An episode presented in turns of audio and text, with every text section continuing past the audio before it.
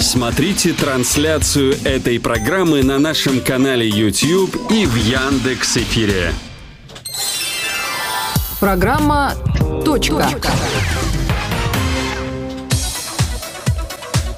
21 час и 6 минут в Москве. В эфире программа «Точка». В студии Сергей Оселедько сегодня. Саша Плющев тоже с нами, но по Зуму. Добрый Саша, привет. Добрый вечер. А, много военных новостей у нас сегодня про войну в основном. Есть несколько миролюбивых, и те все про Яндекс. Но начнем мы, наверное, с того, что здесь с нами э, Григорий Бакунов, директор по распространению технологий Яндекса. Вот он за него и ответит. Гриш, привет. Привет. Ну, я надеюсь, что не только за Яндекс ну, я вам конечно, отвечу, но, конечно, в общем, да. конечно, конечно. И Сергей Вильянов, главный редактор вильянов.ком. Сергей, привет. Алло. Ну что, начнем с Беларуси. Там просто самые такие активные э, боевые действия. Вот говорят, мобильный интернет практически отключили.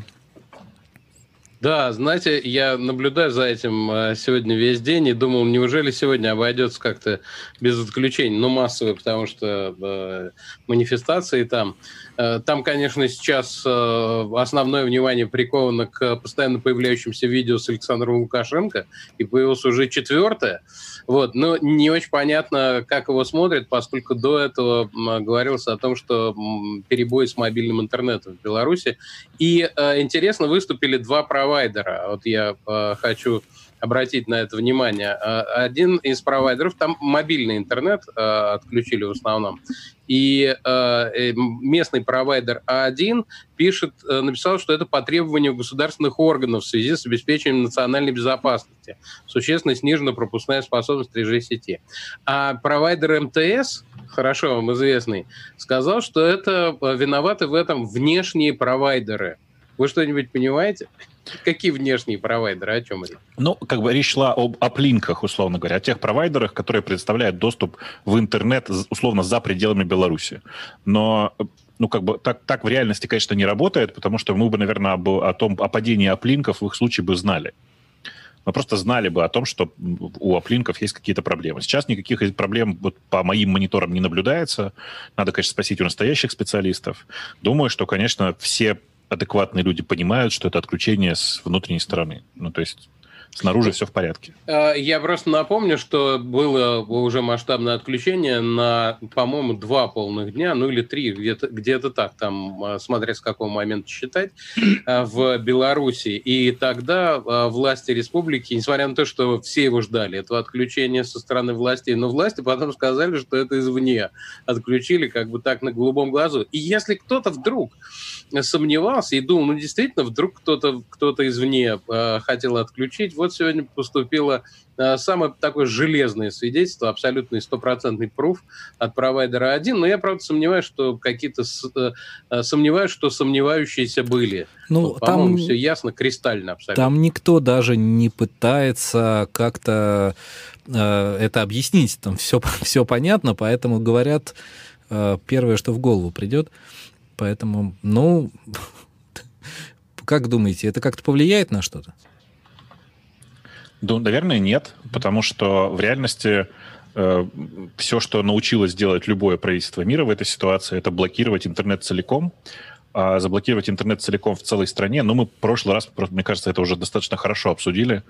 Э, Выключить Ну. интернет в стране, это значит одновременно отключить банкинг, э, работу половины государственных органов, то есть отключить работу государства в каком-то Ну смысле. смотри, очевидно, очевидно, что они учатся, потому что, во-первых, интернет не целиком отключили, а только мобильная его часть, э, это раз. И то даже не отключили, а существенно замедлили пропускную способность, как это там говорится.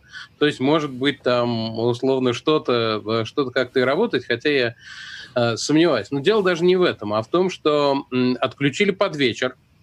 А, То есть, когда, э, когда закончились главные основные манифестации и возможные какие-то отдельные вспышки, стычки там и так далее. Вот чтобы дезориентировать людей, чтобы у них было меньше возможностей коммуницировать между собой, как мне кажется, единственный смысл этого отключения, он может быть. Вот и все. Но подожди, давай себе представим на секундочку, что это не отключение, а действительно резкое снижение пропускной способности. Тогда ты никак не, э, не снижаешь коммуникацию между Снижаешь. людьми. Ты видео перес- запрещаешь Видео, пересылать, да, по сути. видео. Как ну, раз с Лукашенко. Да. Сейчас и я думаю, самые смотрибельные, да. Да, да. И я думаю сейчас, что на самом деле хотели сделать вот именно вот это. Прекратить распространение огромного количества видео, которые прямо сейчас ходят не только, ну, понятно, по всей стране ходят. Э, мы вообще пропустили очень интересный момент в жизни человечества, как мне кажется, и вот на Беларуси это очень хорошо видно. Момент, когда э, люди перестали смотреть в телевизор совсем и перешли на употребление привычного, ну, привычного материала, то есть видео, Э, не то что из социальных сетей, а вот из таких э, штук, как каналы в Телеграме. По-моему, это очень мощная история, прям такая очень айтишная, про... Э, вы, наверное, видели, да, LA Times написали, что белорусская, как это, телеграм-революция произошла в Беларуси. Имея в виду ровно, ровно это, что основным каналом связи был Телеграм. И тут вспоминается дедушка Ленин, который требовал в случае чего первым делом захватить телеграф. Но вот в случае с в случае с Беларусью, как вы видите, захватить Телеграм не получается, потому что они вроде что-то делают, но он, по сути-то, работает. Ну да, не очень хорошо работает на мобильных. Ну ничего страшного, есть другие способы. Э, да, зарезано, зарезано там средства, средства связи текущие, какие есть. Ничего, начали потихонечку энтузиасты поднимать э, способы для ретрансляции Телеграма за пределы белорусского интернета, и это прям постоянно сейчас идет. Параллельно с этим ну, вы видите, какое количество людей в Беларуси действительно передают друг другу и учат друг друга, как пользоваться VPN. Ну, я да, даже не знаю, сейчас, сказать, сейчас да. мы как раз к этому перейдем. Э, пишут э, э, телеграм-канал «За телеком», наш российский, э, пишут о том, что связь восстанавливается с 20, 20, 20, 30 примерно, потихоньку восстанавливается, так что мы уже постфактум это обсуждаем. Э, ну, я, я думаю, что это как раз было связано с, и, именно с ожиданиями каких-то возможных перемещений, столкновений, очевидно, их не случилось пока, во всяком случае, и поэтому связь устанавливается. Моя, опять же, версия. Но э, ты затронул э, интересную штуку. На минувшей неделе э, было заблокировано много сайтов э, в Беларуси. Нас-то этим не удивишь. У нас их блокируется очень много тоже. Но э, среди них э, был, собственно, сайт, э, который, э, который стал, в общем, легендарным. Ну, не то чтобы он, а Э, сервис, э, который распространяется с помощью этого сайта. Называется он, э, насколько я понимаю, Сифон. Да-да. Вот. Он... Это, это VPN, соответственно. Ну, ну, ну да, в смысле, российскому уху привычнее говорить все-таки псифон, э, просто потому что сифон у нас вызывает какие-то другие ассоциации. Видимо. Да, это правда. Э, это действительно довольно интересный сервис сам по себе. Многие считают, что это VPN. На самом деле он не VPN, потому что основная задача VPN — это обеспечить, скорее, безопасность. А э, сифон э, или псифон — это скорее средство для э, доступа к тем сайтам и ресурсам, которые подверглись э, политической или около того цензуре. Э, мало кто почему-то про это вспоминает, но Псифон — это сервис, который запущен при поддержке, если я правильно помню, «Голоса Америки», э, прям как организации. Тут никакого секрета в этом нет, они это официально везде заявляют. Э, это изначально был сервис для ну, преодоления эм, цензуры в разных странах для очень небольшой группы людей. И со временем он вырос в огромный сервис по предоставлению доступа к э, так называемым прокси-серверам, то есть таким промежуточным серверам, через которые вы можете обходить блокировки в каждой конкретной стране. Э, сервис действительно очень популярный, в первую очередь потому, что он супер легкий, он работает даже на самых э, дешевых телефонах, в смысле на самых простых телефонах, это и на андроидах, и на, на айфонах. Он работает на десктопном компьютере точно но также, э, по-моему, он не, до сих пор не работает на макбуках, но если у вас MacBook, вы, наверное, можете решить для себя проблему и каким-то другим образом. По сути, это действительно такой сервис, который позволяет вам э, использовать интернет через прокси-сервера, которые установлены в самом этом псифоне. То есть, грубо говоря, это такой готовый сервис, представляющий браузер, э, через который вы можете интер- видеть интернет в том виде, каким он был до того, как появились блокировки. Ты а знаешь, по-моему, да. Э, да, что, э, что интересно. Я как раз обращаюсь сейчас ко всем, кто смотрит и слушает нашу программу, э, с предложением зайти с российского IP на псифон CA, ну, это канадский домен. Вот, и получится ли у вас его открыть? У меня, например, не получается, только через VPN. Я не знал, что он у нас блокирован, хотя там не выскакивает вот эта плашка блокирована по распоряжению Роскомнадзора. Может быть, это у меня какие-то проблемы? Нет, вот. нет, э, он действительно заблокирован, но там он заблокирован довольно забавно. Дело в том, что ребята, которые делают э, основной сайт, который называется siphon.ca, угу. э, он сделан так, чтобы к нему доступ был только через SSL, то есть через HTTPS, через защищенное соединение. Э, так как э, Роскомнадзор не может внедриться внутрь этого соединения, и провайдеры твои тоже не могут э, внедриться, все, что они делают, пытаются переадресовать тебя на другую страницу, сертификат не совпадает, и браузер говорит, ой, такой страницы не существует.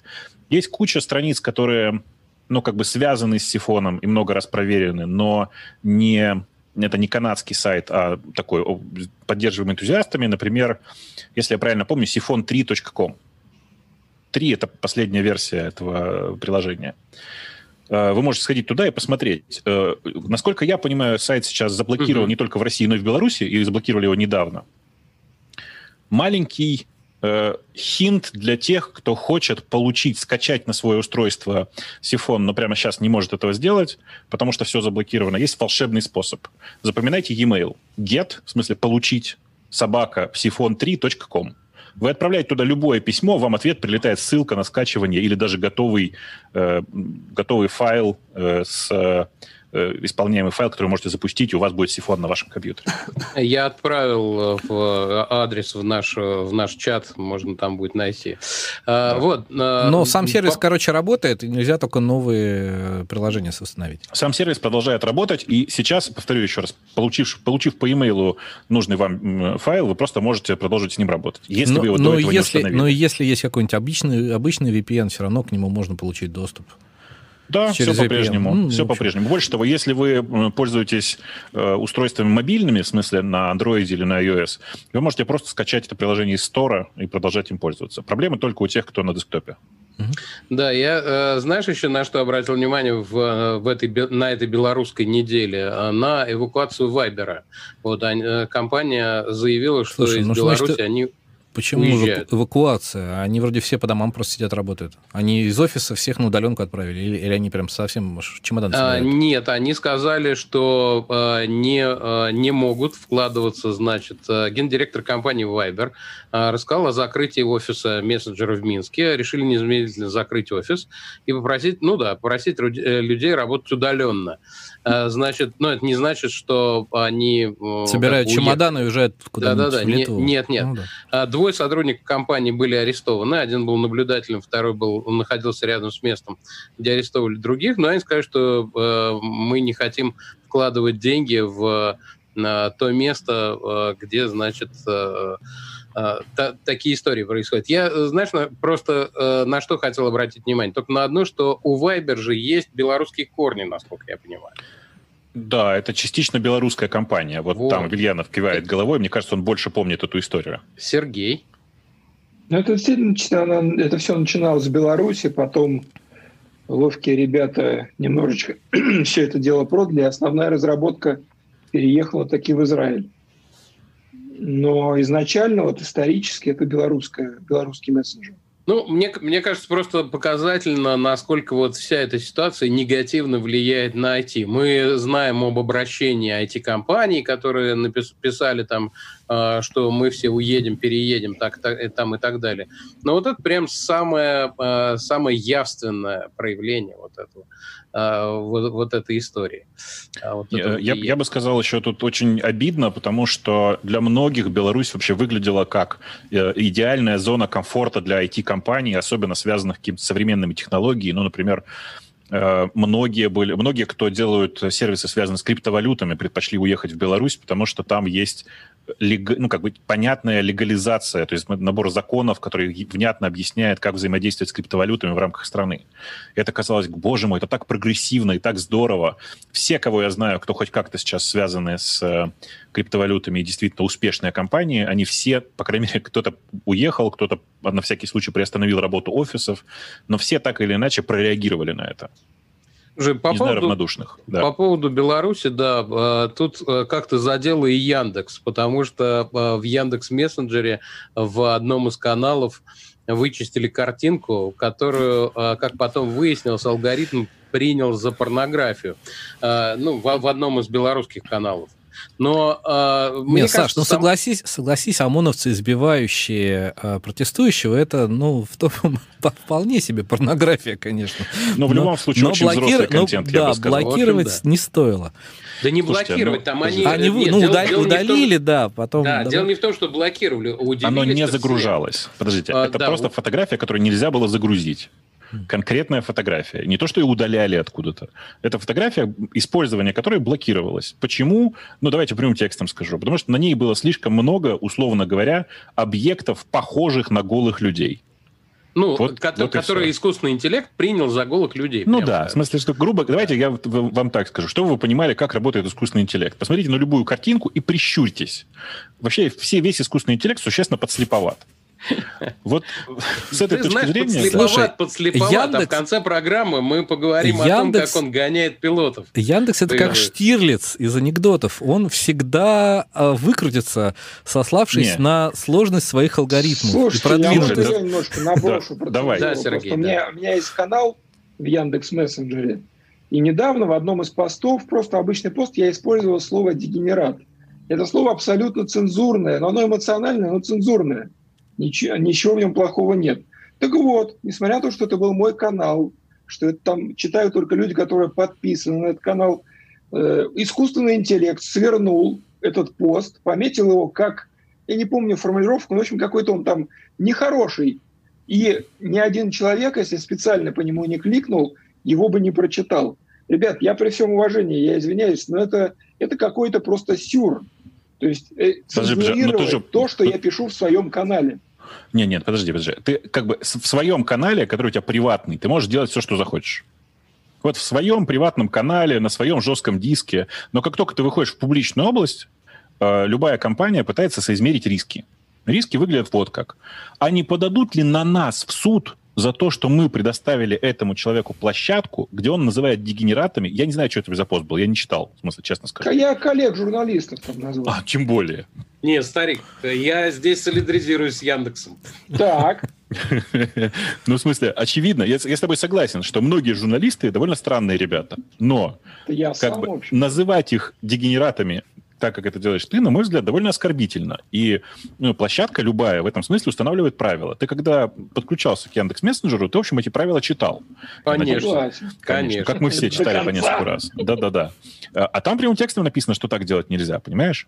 Поэтому, ну да, как бы это, наверное, не очень красиво с э, той точки зрения, что тебе бы хотелось там полной свободы, но, к сожалению, полной свободы не будет, потому что, ну, как бы, Яндекс же коммерческая компания, она регулирует собственные риски. Твои риски, в общем... Да, но здесь есть и другая но другие-то, что... Но другие-то мессенджеры так не делают. Вот. Как это?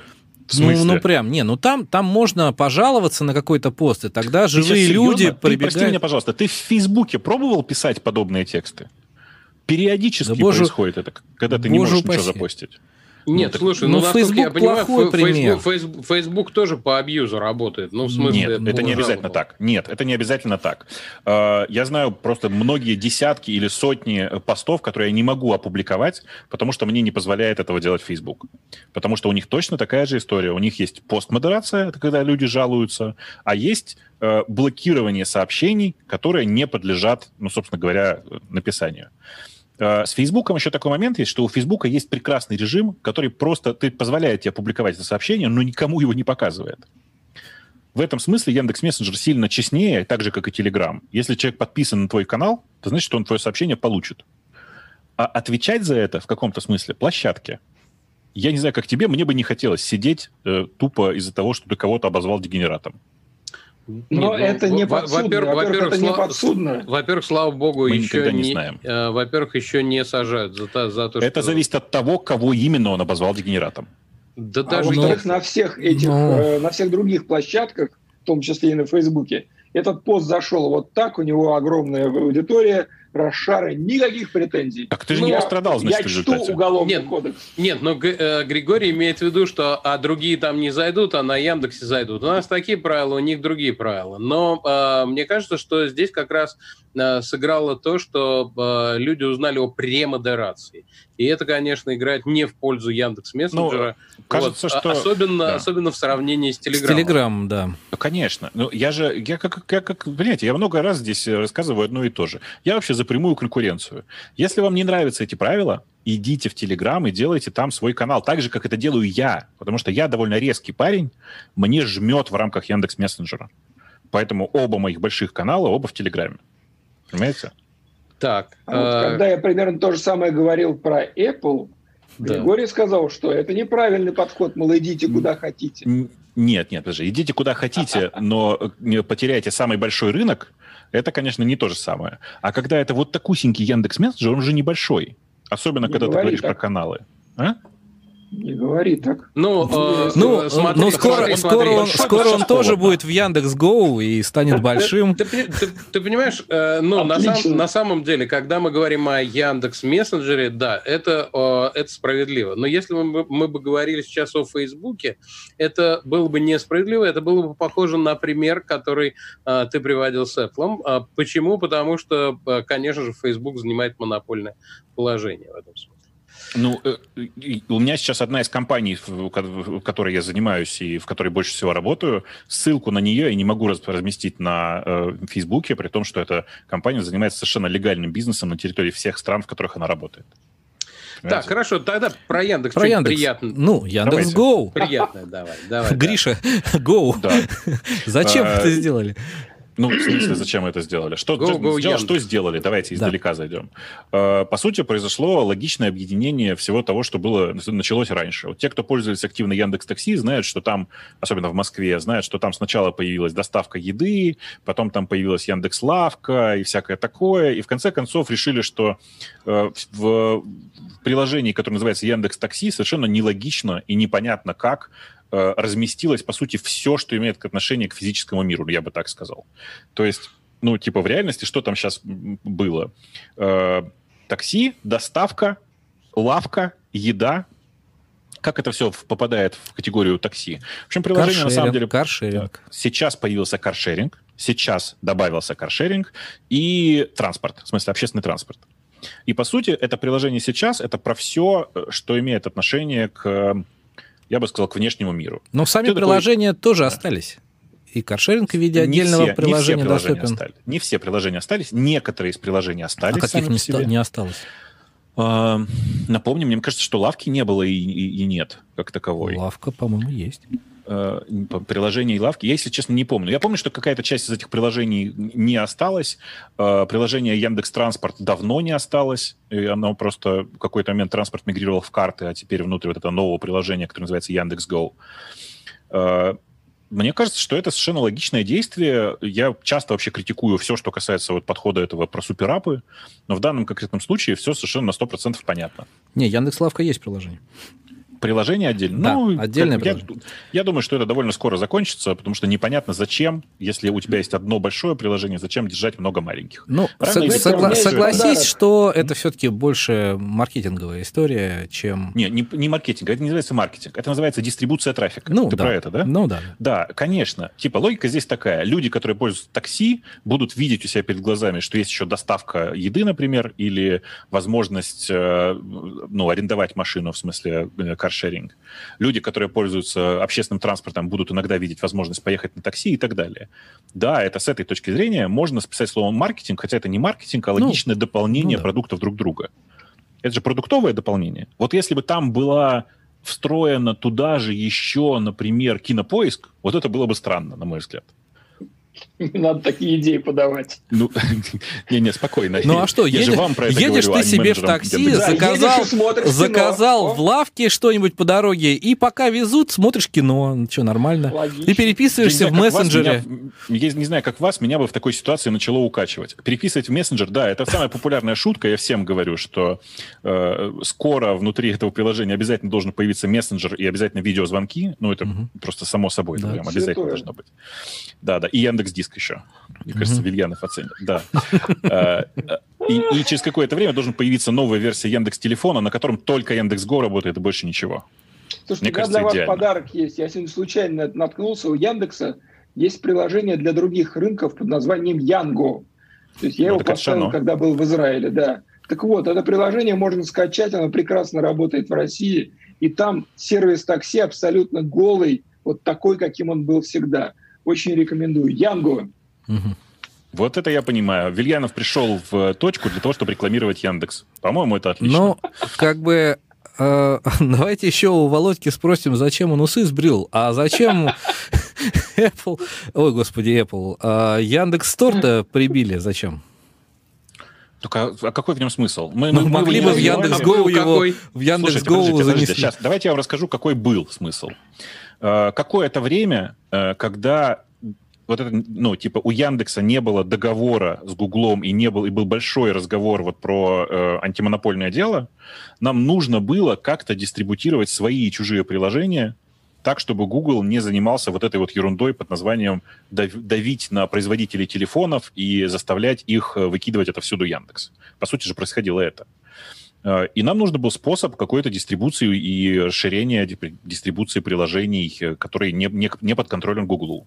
Мы это делали, я в том числе это делал. Мы делали это довольно активно, и в том числе за пределами России. Но в какой-то момент стало понятно, что вот такой самостоятельный стор, никому не нужен по самой забавной причине каждый производитель телефонов сейчас делает собственный стор. Сделал собственный стор. И смысла особенного в индексовом больше нет.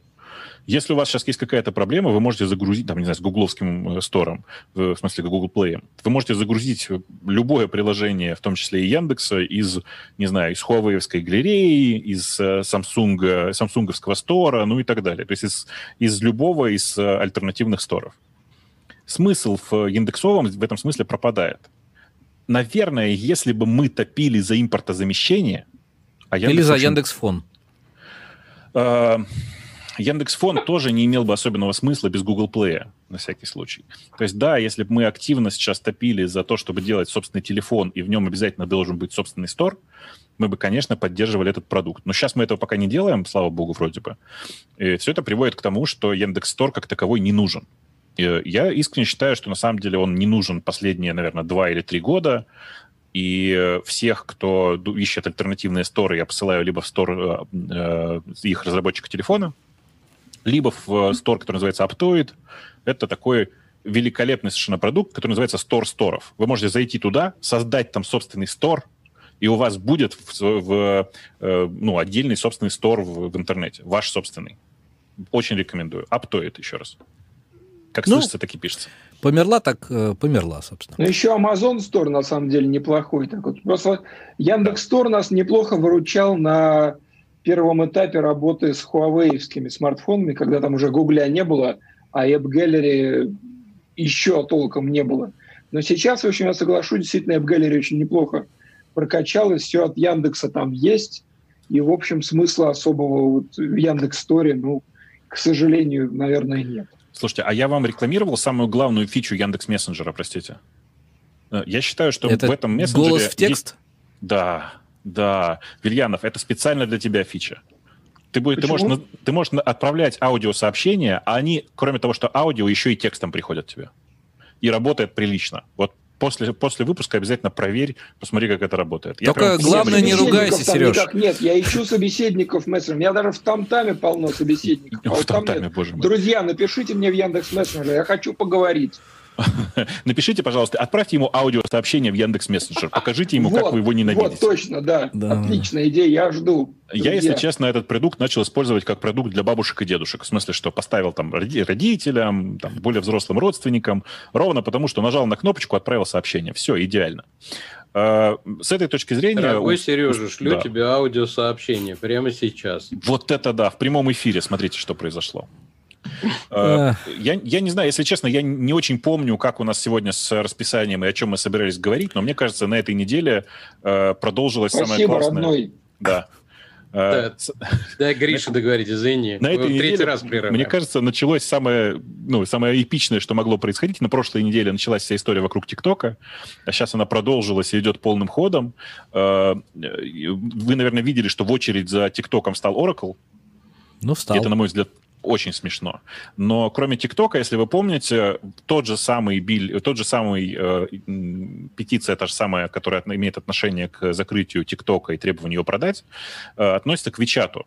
И вот этой темы у нас точно нет, она довольно свежая. Дело в том, что на по этой неделе, вчера буквально, э, во-первых, создалась общественная организация в Штатах, которая называется «Альянс американских пользователей WeChat», а такие есть, а вот, вот я пытаюсь понять, да. зачем он им? Я а, понимаю, зачем это... им TikTok, а вот зачем американцам WeChat, не очень Экспаты. понятно. Например, это экспаты или люди, у которых много китайских родственников, или еще какие-то люди, связанные с Китаем. Но это же не очень важно сейчас. Но их очень мало.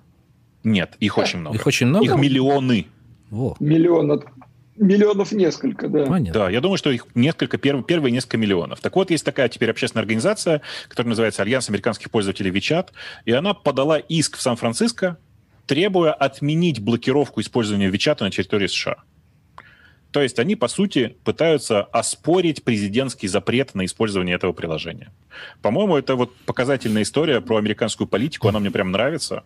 Запасаемся попкорном. Да, да, причем требования там, в смысле, они утверждают, что подобная, подобная блокировка антиконституционная. Мне прямо очень нравится, особенно на фоне всей этой истории с э, Беларусью сейчас.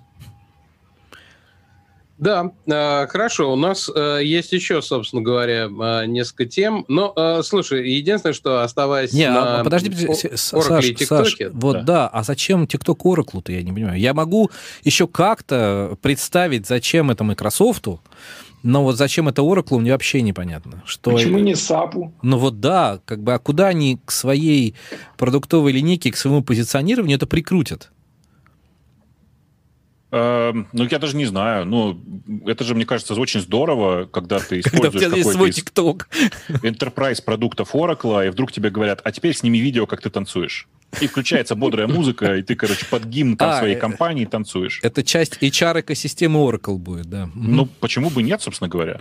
Э, я, я тоже не понимаю, зачем... Да, давай, давай напомним слушателям, да. которые, может быть, э, могут быть не в курсе, чем занимается компания Oracle. Компания Oracle — это а, владелец э, самой большой enterprise, в смысле для большого бизнеса базы данных и всем, что с этим, и многих бизнесов с этим связанных. Это огромный монстр, э, помогающий крупным компаниям строить собственный бизнес. Uh-huh. То есть это вообще никакого отношения. Суперсерьезные ребята в галстуках всегда э, такие очень, очень приличные, очень э, образованные всегда, очень показательно культурные люди, которые, я уверен, слово ТикТок вообще большая часть из них не знает. Э, при этом, э, что самое интересное, вы видели, да, как появилась эта информация? Как только просочилась информация о том, что Oracle якобы стоит в очереди и готов, и готов тоже делать предложение для ТикТока, Трамп опубликовал большой твит, в котором написал длинный твит, в котором написал, что Oracle это великолепная компания, а Ларри Эллисон это просто великий человек, один из величайших людей в США. За всем этим кроется очень, э, ну, как бы небольшой секрет. Компания Oracle была одна из, одним из крупнейших донаторов, в смысле, крупнейших под, компаний, которые поддержали Трампа на выборах. Там и деньги давались, и все дела, поэтому странно было бы, если бы Трамп, Трамп этого не делал, мне кажется. Гриша, а правда, что э, правительство штатов получит какую-то долю за продажу ТикТока? Ну, что они в доле. Мы, мы это, это обсуждали уже. Это Мне кажется, потрясающая бизнес-модель. Потрясающая, да. Да-да-да. Как бы, дорогой Oracle, давай ты купишь и нам немножко И нам, а, а, да-да-да. Прекрасно. Закрышевание это называется. Прекрасно. Я думаю, что этого не произойдет на самом деле, хотя слухи такие были, и опять же из Твиттера Дональда Трампа мы знаем, что он как бы хотел бы. То есть, ну, как бы, как вы понимаете, Твиттер к делу не пришьешь, хотя в некоторых случаях попытки были. В общем, никто не понимает, зачем Oracle TikTok. TikTok, напомню, это супер молодежная э, социальная сеть про видео и в основном про, скорее, видео развлекательного характера. Как это связано, непонятно. Единственная гипотеза, которую я могу придумать, это то, что в ТикТоке огромное количество данных. ТикТок собирает бешеное количество данных о людях, а Oracle, наверное, хотел бы иметь возможность в некоторых своих продуктах эти данные использовать. То есть, прямым текстом говоря, продавать. Почему бы нет? Это единственное, что я могу придумать. Ну вот э, мне интересно, чем закончится, конечно, потому что часики тикают, так тик-ток, тик-ток. И э, сколько, собственно, э, то, там осталось-то совсем всего ничего. Там, а до середины сентября, да? До середины сентября? Да. 30 дней там было на все про все? Ну что, что-то такое. Что 45, ну, кажется. 45 вот, а, а, а сделки такие, они же, в общем, не, это, не за 5 минут делаются, как я понимаю. Ну, вот, там... ну да, в общем, совершенно не молодежная история про очень молодежную социальную сеть. Эм, прям увлекательно. Ну, короче, Трамп разбушевался. А, а главное, а главное, окей, вот подождите, дайте пофантазируем минутку. Вот, допустим, купит ее, неважно, кто, Microsoft или там Oracle. А, Почему не Apple? В ноябре, в вот. ноябре президентские выборы. И в декабре Трамп уходит. Допустим, допустим, мы фантазируем. Мы э, так уже фантазировали 4 года назад, а он, наоборот, осел в Белом доме. Но всяко бывает. Э, вот, и Трамп уходит, и Байден.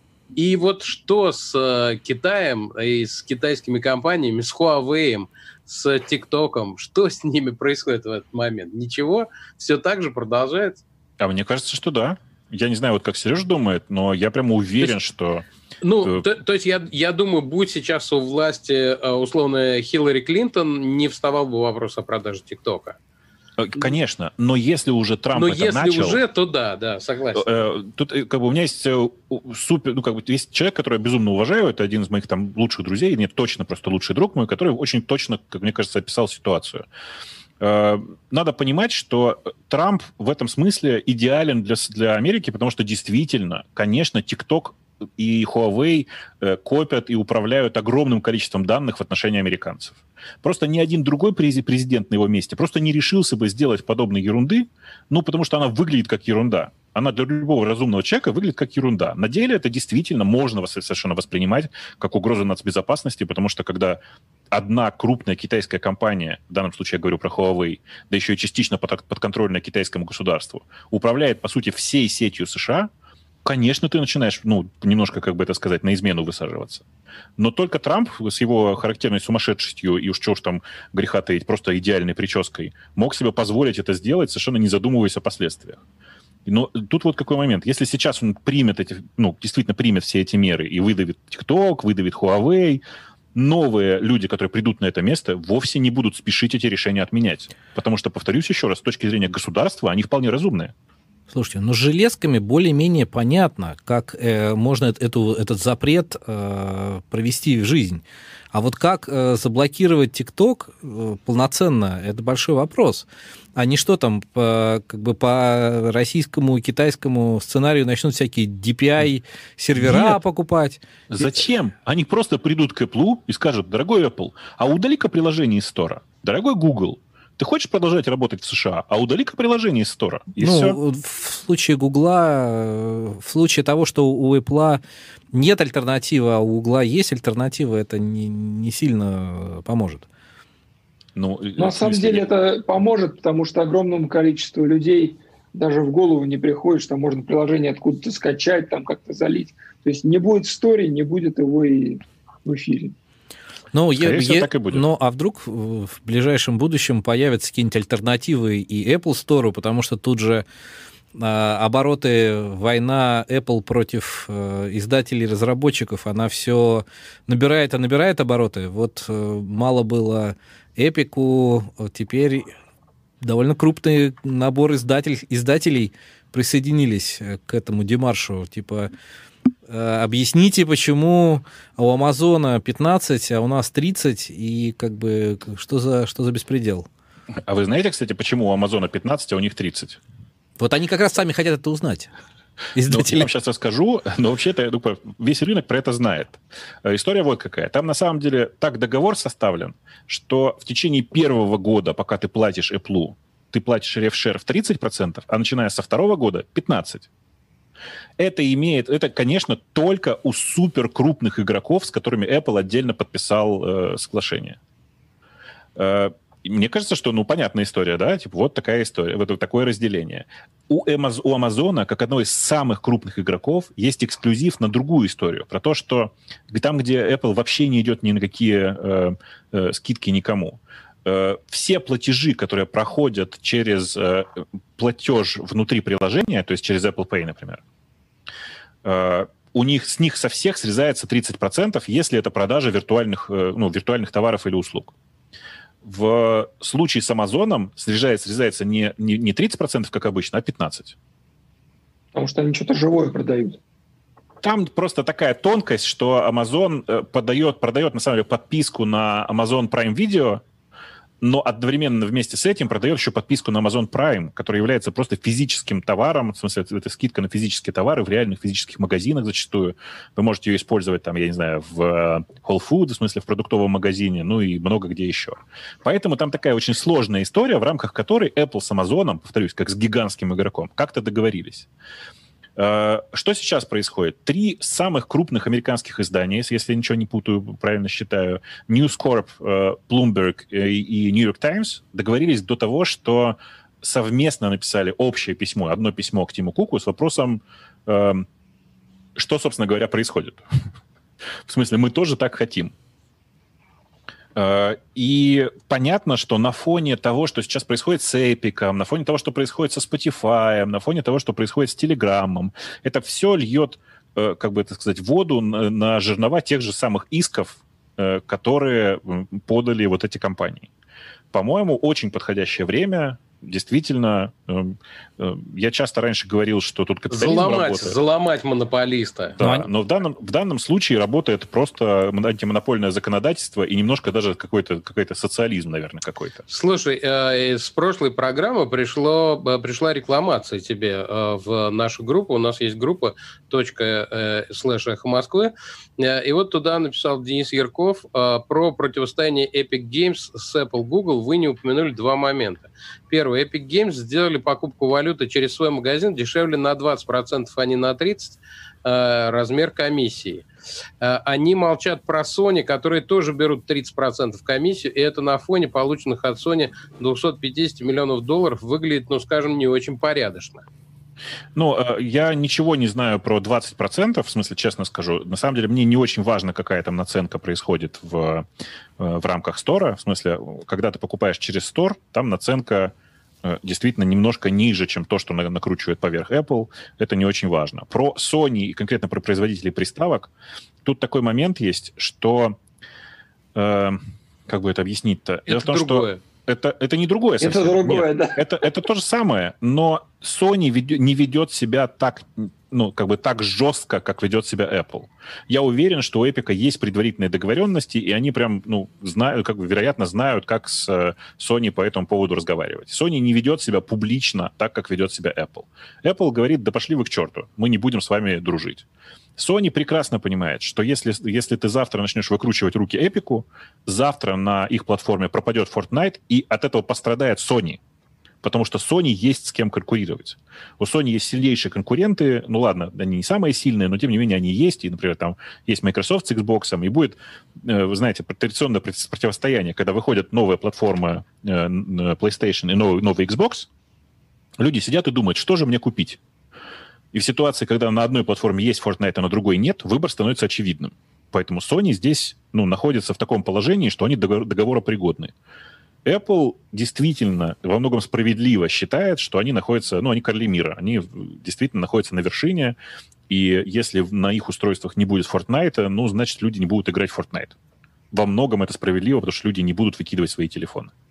Ну, видишь, ну, то есть, могут есть, купить есть принцип, Android. А, е- а есть условия, так сказать, скажем так. Ну, ну да. Потом нельзя же нападать сразу на всех, вы же понимаете. Да. Ну, капитализация, капитализация Apple 2, 2 миллиарда, ой, 2, 2 триллиона. триллиона долларов. Ну, как бы, чего же они жадные-то такие? Ну, вот почему они... Мало им, что ли?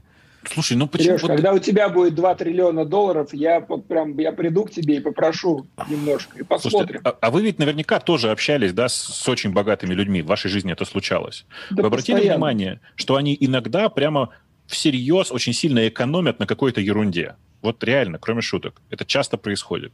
И в случае с Apple происходит то же самое. Просто эта компания ведет себя как очень богатый человек, который иногда старается не терять своих небольших, может быть, прибылей.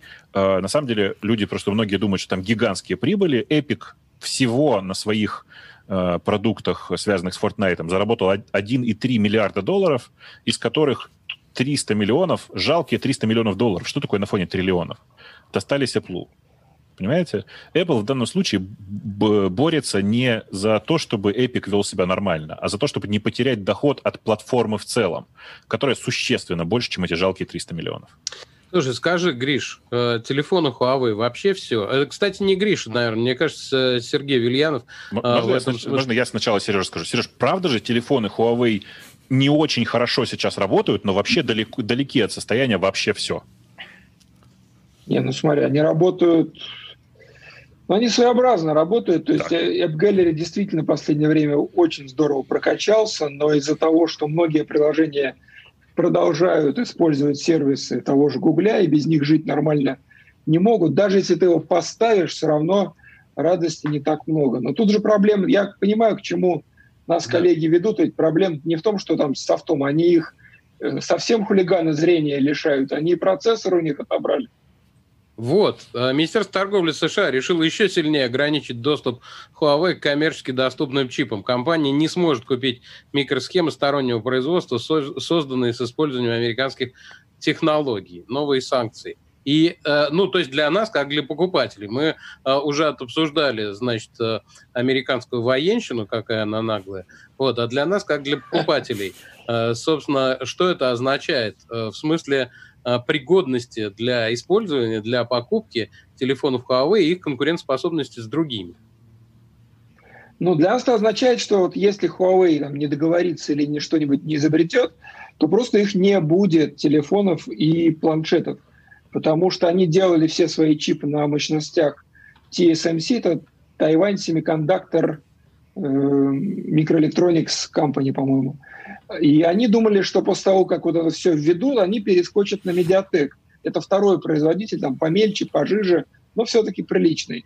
А Медиатек тоже сказал, что не-не-не, мы не хотим ни с кем ссориться, в смысле известно с кем, и тоже отказал. То есть сейчас фактически э, у Huawei остается единственный вариант – это искать производство внутри большого Китая, а там с технологиями производства все неплохо, но не так хорошо. То есть там ни 7, ни 12 нанометров, насколько я знаю, нет. Там хорошо, если есть 15, ну или даже 20 нанометров, а это так минуточку где-то на 5-6 лет назад. В общем, ситуация тяжелая. Э, ну да, тут еще такой момент есть, что слава богу, что сейчас пока на текущий момент Huawei может себе позволить выпускать собственные процессоры хотя бы на каких-то фабриках где-то действительно в середине Китая. Я напомню, у Huawei есть собственные процессоры, они называются Kirin, кажется, Kirin, да? Kirin, да. Да, на которые они перешли ровно по той причине, что опасались, что каким-то образом им начнут вставлять палки в колеса и запрещать производить, запрещать производить устройства на чужих процессорах. Mm-hmm. Процессоры Kirin и сейчас не, не, не, не так, чтобы блистали прям, честно скажем. Не, хорошие, хорошие. Они хорошие, просто средние. Давай, не, не супер восхитительные, они такие же, как все. Ну да, но они хорошие, они 7-нанометровые, то есть это здорово. Да, и с мая TSMC отказывается их производить, и сейчас совершенно непонятно, кто будет с ними, с ними вообще взаимодействовать и все такое. Но я сейчас вам расскажу более страшную историю. Вы, наверное, знаете, да, что компания ARM, значит, процессор Kirin э, делается по спецификации ARM. Компания ARM британская, большая часть ее владения, владения это SoftBank, японская компания, но сейчас SoftBank продает свою долю и крупнейшим покупателем сейчас крупнейшим потенциальным покупателем э, ARM называют NVIDIA. NVIDIA – американская компания. И если завтра придут к NVIDIA, которая купит ARM, и скажут, а давай Huawei запретим выпускать ARM-процессоры, в этот момент наступит, наступит, наступит полный коллапс, потому что, чтобы вы понимали, сейчас все процессоры мобильных устройств, которые мы знаем, все по спецификации ARM. И вот это может быть прямо очень страшно. И все, Вау. все так задумались. Ну, вот, просто, да. слушайте, да. ну это просто какой-то дивный новый мир ну, наступает. Вот так выглядит современная война, мне кажется. Это ну, такая большая война между государствами и корпорациями. По-моему, очень мощно. Э, многие классики киберпанка писали ровно это. То есть капитализм э, заканчивается уже, похоже. Это новая Рынок... форма капитализма. Ну, слушай, давай уж ну, э, совсем превратим в антиутопию, совсем превратим нашу программу. давайте. Отличная новость под конец. Поскольку, да, шикарные, они, э, собственно, по-моему, и сам Гриш писал в своем телеграм-канале Эдмета. Вот. Э, пожалуйста, э, тебе и рассказывать. В общем, короче говоря, э, нас вытеснили не только, значит, из шахмат, откуда да, нас там еще Го. вытесняли. Да. Вот, теперь вытеснили еще из-за штурвала боевого истребителя. Да. На самом деле, просто все, все очень, очень коротко. Произошло небольшое такое соревнование между живыми пилотами довольно старого, но одного из самых активно используемых сейчас боевых самолетов F-16. Симулятора. Его это симулятор, да. конечно. Все это проводилось на симуляторе, а не в реальном бою, но тем не менее симуля... симулятор э, полета F-16, он супер детализован. Он похож на настоящие полеты, ну вот прямо очень сильно. И там реальная физика, то есть это на самом деле означает, что живу, в живом, вживую, скорее всего, э, произошло бы то же самое. Что, что происходило? Живые пилоты э, воевали с искусственным интеллектом, который написала, который создала небольшая компания, которая называется Heron System. Это компания, состоящая, по-моему, из 20 человек, если я ничего не путаю. Э, и искусственный интеллект победил со счетом 5-0, то есть в сухую, и все пилоты в голос заявили, что больше нет смысла тягаться с э, искусственным интеллектом в вот в этом докфайтинге, в смысле в Э, воздушных боях, потому что искусственный интеллект просто превосходит на голову. Э, он использует совершенно не те пути и не те способы э, взаимодействия с самолетом, к которому привыкли живые люди, как следствие выполняет совершенно другие маневры, и, то, ну, то есть они все да. время задавались вопросом, а так можно было? Да-да-да, это вот реально так. А что так можно было? И здесь есть плюсы и минусы. Вы, наверное, знаете, что все такие системы, вот эти системы искусственного интеллекта, они учатся, воюя, условно говоря, друг с другом и придумывая все новые и новые способы борьбы. Но и живые люди, они тоже обычно учатся на, как бы, на войне друг с другом и передавая друг другу какие-то интересные навыки. У них сейчас появился новый очень сильный противник, против которого можно пытаться ну, как бы пытаться воевать в том смысле, что пытаться научиться новым фокусам старых людей можно научить новым фокусам. Ну, искусственный Это, интеллект безусловно... научится потом на этих фокусах. Э, да. Ну... да, ровно так. Если люди начнут придумывать новые фокусы, искусственный интеллект, во-первых, скорее всего, будет их все равно бить, э, а во-вторых, э, будет учиться новым фокусам быстрее, чем живые люди. И это сейчас текущая реальность. Слава богу, что пока все армии мира категорически против того, чтобы эти искусственные системы искусственного интеллекта автоматически стреляли. Но выполнять маневры они уже в состоянии прям сильно лучше, чем живые люди. Это действительно новый мир, та самая новая антиутопия, которой мы То есть сейчас... руля пилотам уже не дадут, только кнопку «пуск» для ракеты? Да-да, вот и... и а, нет, а... нет, даже, даже боюсь это, в собак покорми, а прибор к приборам не прикасайся. Хотел процитировать ровно тот же самый анекдот. Не трогай эту ручку, не трогай эту кнопку. В нужный момент тебе на, на табло загорится надпись «Стреляй», и в этот момент тебе нужно будет нажать на кнопку. Все. Я, в общем, не понимаю, зачем для этого человек. Ответственность нужно на кого-то положить, понимаешь? А, в этом смысле. То есть э, э, искусственный интеллект, э, он не может принимать на себя ответственность. И ну, это нельзя как, судить. Это как с э, self-driving автомобилями. То же самое. Когда задавили бабульку, кто виноват? За рулем никого да, не было. Да. Да, я бы еще сказал, что вот эта компания, которая называется э, Heron System, она, Systems, она, кроме всего прочего, прославилась еще тем, что это военная компания, в смысле компания, которая занимается военным делом, производством искусственного интеллекта для самолетов. Она очень маленькая, там действительно около 20 человек. Она принадлежит как бы женщине, афроамериканке, э, если я что-то то правильно помню, то показательно нетрадиционной ориентации и все, что с этим связано. То есть она такая суперамериканская компания сейчас. И история успеха вот эта, она еще классная, потому что действительно очень маленькая компания смогла воспользоваться современными технологиями и построить то, что долгое время считалось невозможным. Всегда считалось, что победить живого человека в докфайтинге, в смысле в авиационном бою, это практически невозможно. Однако вот, 2020, что ты делаешь, прекрати. Интересный да. комментарий в чате Ютуба о том, что у искусственного интеллекта априори нет а, ограничений по физическим перегрузкам. Вот, поэтому это соревнование, оно изначально... Не, ну, очевидно, это, изначально... очевидно, это учитываться должно. Очевидно, это учитывалось. Э, это учитывается, и э, нужно понимать здесь, что сам самолет F-15 сам по себе, он рассчитан так, что он, он, как бы, он не, не превышает возможности среднего человека. То есть, да, есть какие-то маневры, которые действительно, наверное, могли бы в реальном бою быть доступны искусственному интеллекту, но недоступны человеку, но симулятор ограничивает тебя все равно. Ну, нам а пора... еще на этой неделе, да, нам вышел пора. Microsoft э, Flight Simulator. Вот. Круто. Очень и многие компьютеры превратились... На этом нашу антиутопию пора сворачивать. Спасибо большое, коллеги. Сергей Вильянов, Григорий Бакунов, Саша Плющев. Всем пока, до встречи через неделю. Счастливо. Пока. Спасибо, парни. Пока. У нас сегодня рекорд. Какой? Нас смотрели 3600 одновременно. Это много для этой программы. Спасибо. Нормально, спасибо, да. Все, спасибо, ребят. Спасибо. Пока.